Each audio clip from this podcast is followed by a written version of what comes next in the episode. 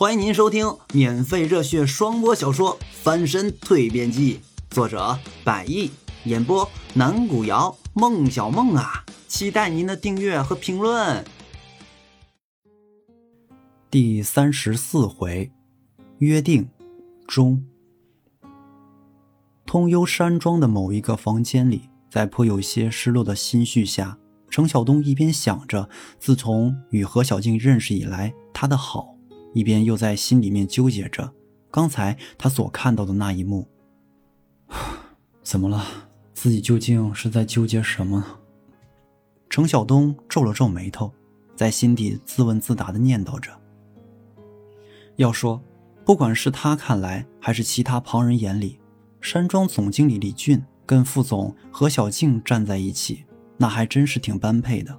尽管他心里面很不愿意承认。但这毕竟也是山庄员工私底下讨论的一个事实，而尽管平日里何小静对程晓东很好，很是照顾，并且旁人也看在眼里，但是似乎大家对此也并不太关心，因为大家都觉得以何小静的身份地位，要看上一个乡下来的小子，似乎有些不太现实。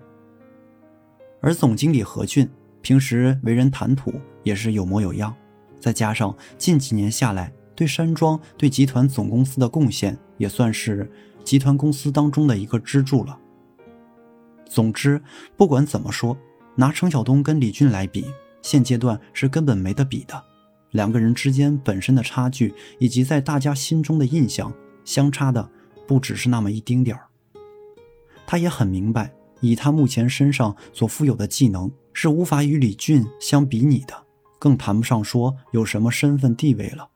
但是当他看到何小静跟李俊在一起的事实，并且更看到他跟那个与自己平时并不太交好的经理有说有笑，心底的失落感更是显得明显。那这个，难道说明自己心里面已经已经怎么啦？吱呀一声，房间的门开了，而伴随着这门开的声音。也使得程晓东把目光跟思路从刚才的情形当中转移到门口方向。只见何小青一脸微笑出现在他的面前。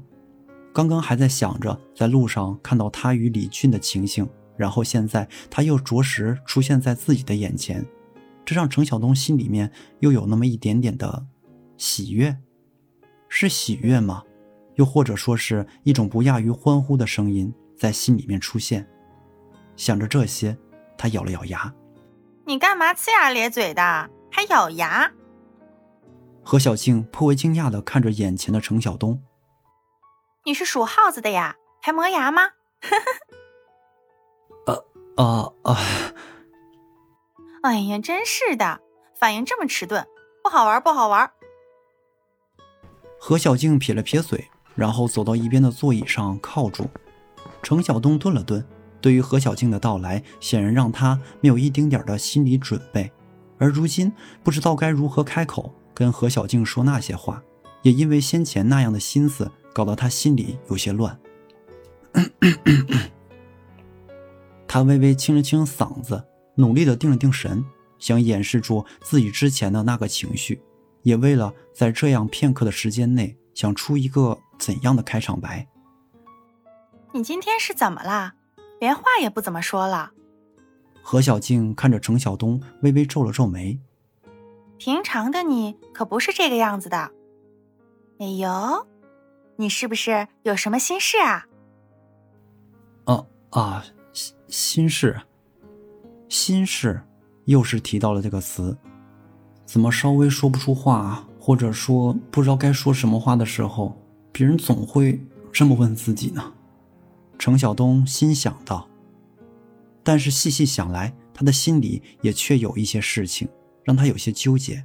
且不谈来到通幽山庄之后的事情，就说之前，回想起来，在来到山庄工作学习之前，被何小静所照顾的那一周多的时间，以及后面又在医院门口外的小杂货商店重逢之后，两个人中间似乎掺杂着类似于某种感情的元素。而这样的一种元素，也在那个期间时不时的自何小静那里迸发出来。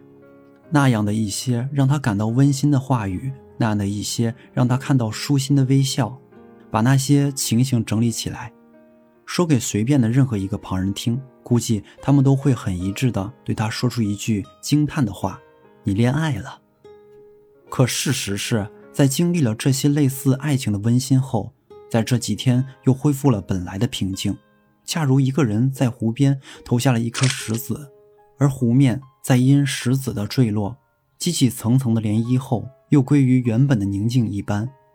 嘿，嘿嘿，又不说话了。何小静拍了拍面前的程晓东，程晓东也被他拍打的回过了神。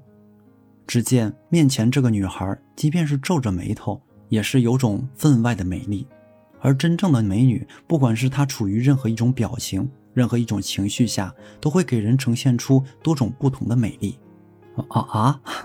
程晓东抓了抓头发，看着面前盯着他一脸疑惑的何小静，才又继续答道：“我我没有不说话呀。”是吗？何小静看了看他，把眉毛一挑。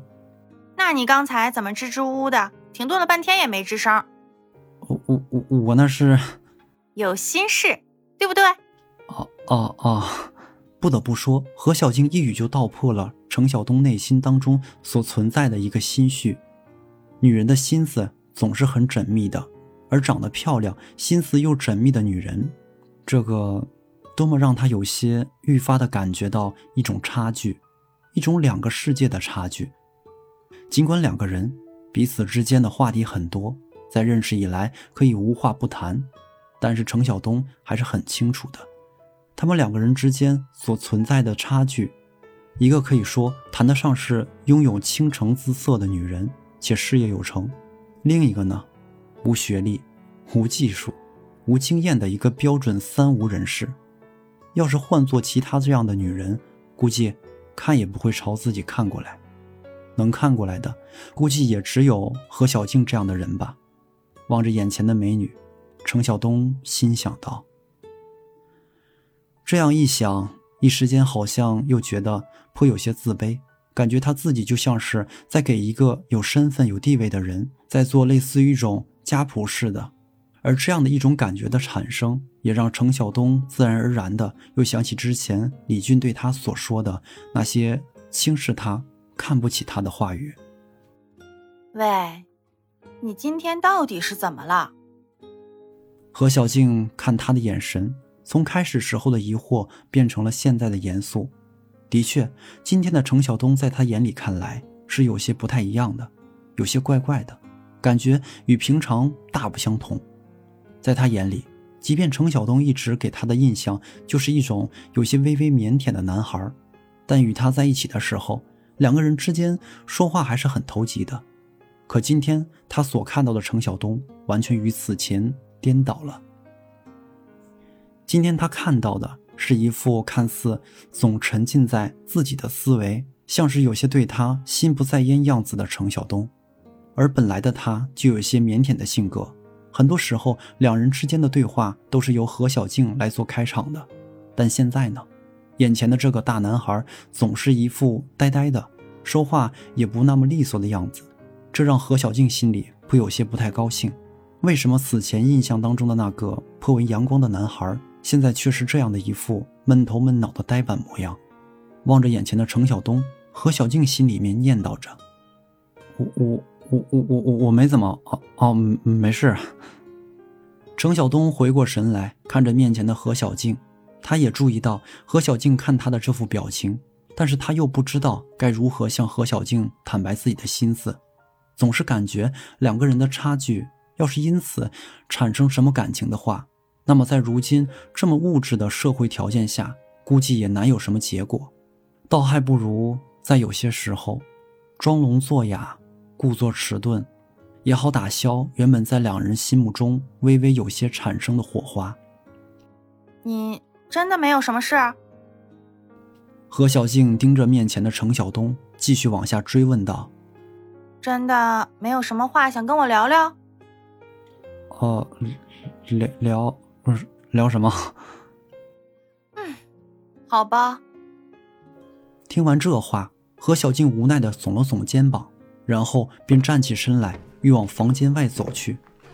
看到这个情形，程晓东心里面也知道，他刚才的反应以及所说的那句话让他失望了。可是，在目前这个情况下，他自己也着实想不到什么更好的办法。毕竟，他来北京不是谈对象的，而是准备要打拼、闯荡一番的。而何小静现在已经给了他一个有可能闯出来的平台。所以，他要全身心的投入到其中，并付出比别人更多的努力，才有可能会出现当初心中所期待的一个未来的自己。所以，现在他必须要放弃与前程关联不大的东西，尽管他有些舍不得。小东。正当何小静要走出房门，他又回转过身来，而程晓东也因为这个声音又往他那边看去。何小静上前两步，又来到程晓东的面前，盯着他。就在程晓东不明所以，正想着要不要问他些什么的时候，只见他张开双臂，整个人向自己这里靠拢过来。